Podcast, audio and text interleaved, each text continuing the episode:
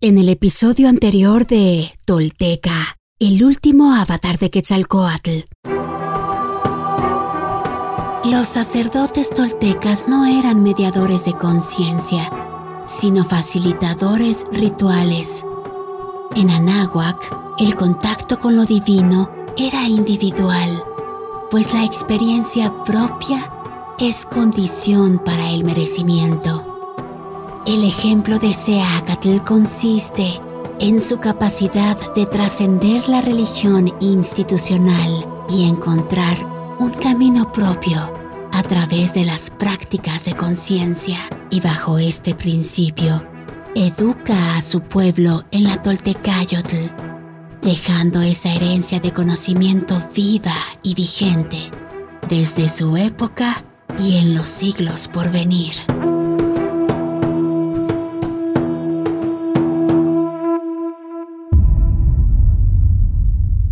Esto es Tolteca, el último avatar de Quetzalcoatl. Todo esto sucedió y los textos y códices dan cuenta de ello. Estos son hechos reales. Quienes logran desentrañar en sí mismos el secreto del todo se vuelven personas espejo, rostro y corazón ese espejo nos reflejamos todos como herederos de la náhuac.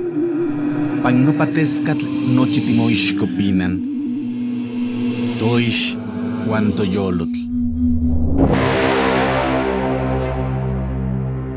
Tolteca, el último avatar de Quetzalcoatl, un podcast basado en la obra de Frank Díaz y producida por Nación Tolteca y Fundación Donde Educarte. Producción y realización, Warp. Narración, Mardonio Carballo. Suscríbete a nuestro podcast y síguenos en redes sociales como arroba Nación Tolteca.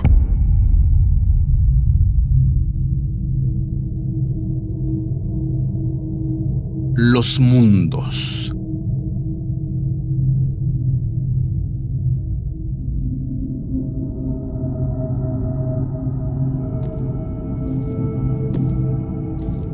Seacat tomó costumbre de acudir al patio del gran templo en el día Pianquistli, día del mercado.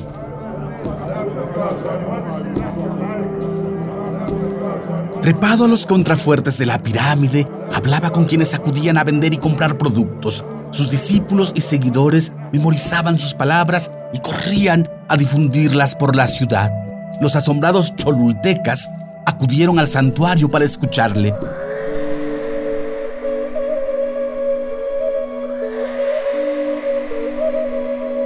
Como comparaban su enseñanza con el incienso, le apodaron Ostomecatliyahue, el mercader de incienso, y a sus discípulos, Tejpochtin, pregoneros.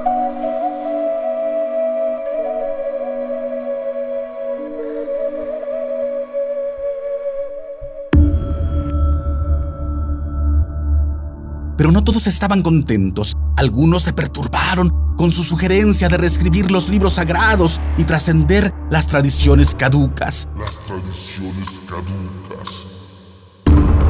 Entre ellos estaban los sacerdotes de Mictlantecutli, el señor del inframundo, cuyo salario dependía de los ritos fúnebres. Cierto día vinieron al patio del templo para interrogarlo. Maestro, Dices que no tenemos que sangrarnos ni orar al cielo o seguir los ritos mortuorios de nuestros abuelos. ¿No temes que los dioses en venganza nos nieguen la entrada a los mundos superiores? Antes de responderles, dijo él, quiero saber de qué mundos hablan. Entonces Tamacho, estimado padre, el líder de los sacerdotes, le explicó.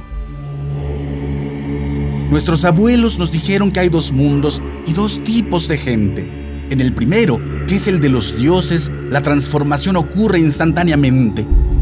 En el segundo, que es el nuestro, la transformación toma tiempo y es según los méritos de cada cual.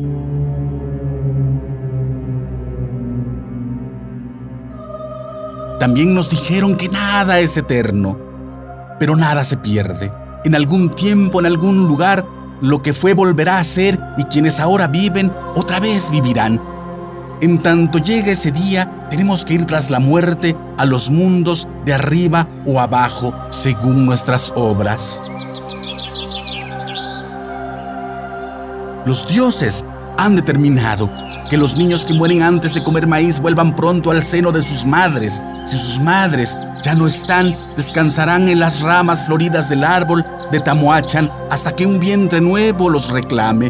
Por eso los enterramos en una olla abultada como el vientre de sus madres sobre una almohada de flores. Pero los niños que mueren después de probar maíz tendrán que visitar el primer río del Mictlán para pagar por esa mazorca que comieron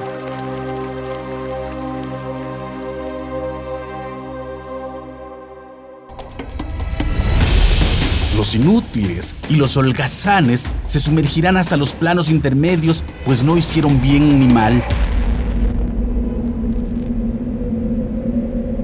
En cuanto a los malvados y los brujos que dañan, descenderán hasta el fondo, donde darán vueltas entre vientos tempestuosos, montes que chocan y agujas de hielo, hasta que rediman su maldad con el agua quemada.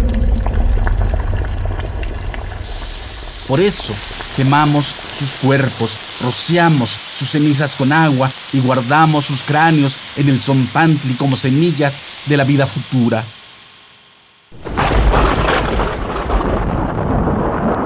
Pero los cuerpos de los enfermos, los ahogados, los suicidas y los que mata el rayo no se queman, se amortajan con sus pertenencias, pues fueron señalados por Tlaloc y pagaron su deuda con su sufrimiento. Ellos subirán al Tlalocan, donde vivirán una primavera eterna.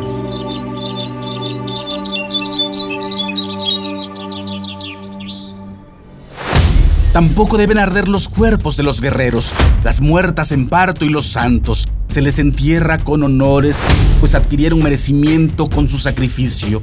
Ellos regresarán a los cuatro años como pájaros y mariposas para gozarse en el resultado de sus obras y subirán luego al Tonalocan para acompañar al sol con cánticos y flores para siempre.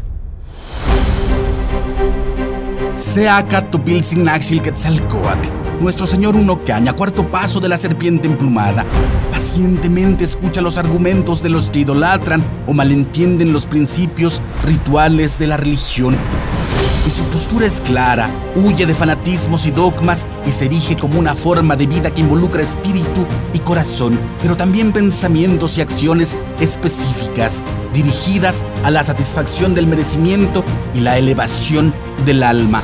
Él calla y escucha y luego habla y disipa dudas o errores con el infalible poder de sus palabras.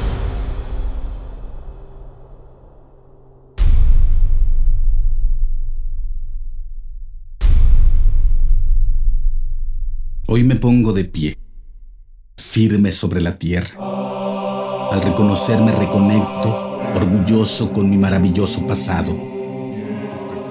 Dejo atrás la mentira, las falsas creencias y la vergüenza que me fueron impuestas. Sí, estoy listo para tomar mi destino. Hoy, después de mil años, he despertado.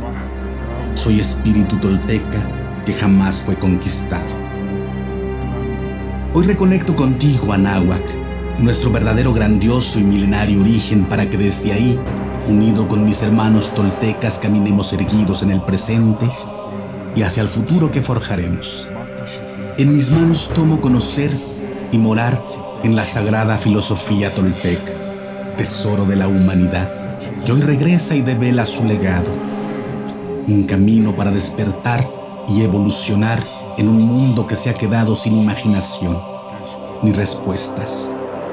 Así, basados en nuestra verdadera raíz, incorporando los últimos mil años de avances y sacrificios de hombres y mujeres de todas las culturas, iniciamos la construcción de un futuro que sí es posible, deseable y esperanzador para la humanidad, el planeta y el universo.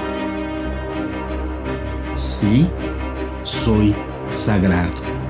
Sí, soy tolteca. Sí, soy sagrado, soy sagrado, soy tolteca. He despertado y desde mi vulnerabilidad descubro mi verdadero poder. Una vez más, mi corazón brilla en el horizonte. Suscríbete a nuestro podcast y síguenos en redes sociales como arroba Nación Tolteca.